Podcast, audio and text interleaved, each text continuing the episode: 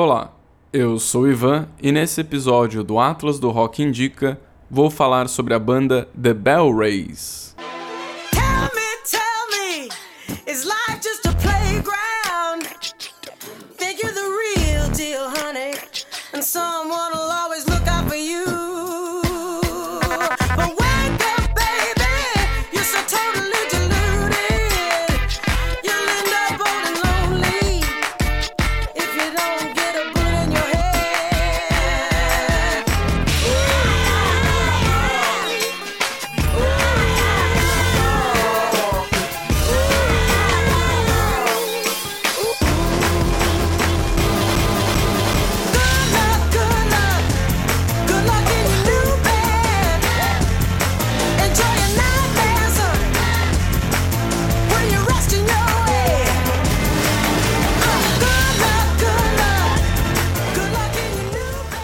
Essa faixa não é da banda The Bell Rays, é a música Good Luck, da dupla britânica Basement Jacks.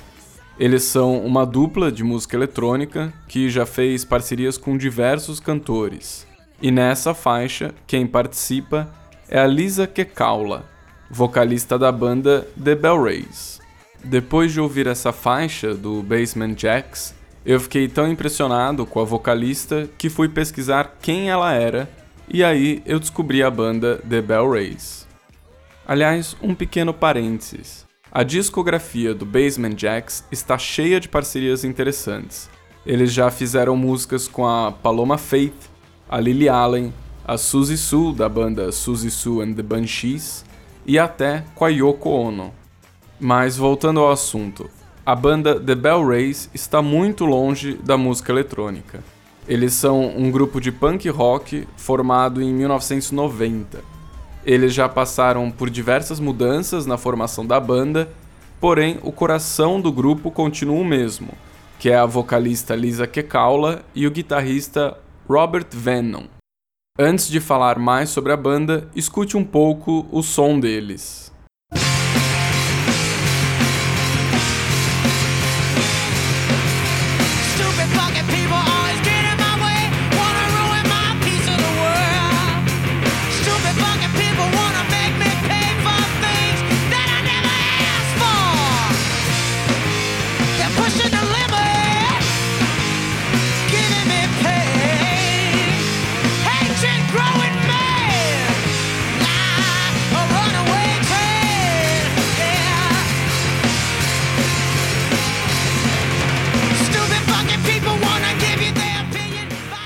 Essa é a faixa Stupid Fucking People do álbum Grand Fury, lançado no ano 2000.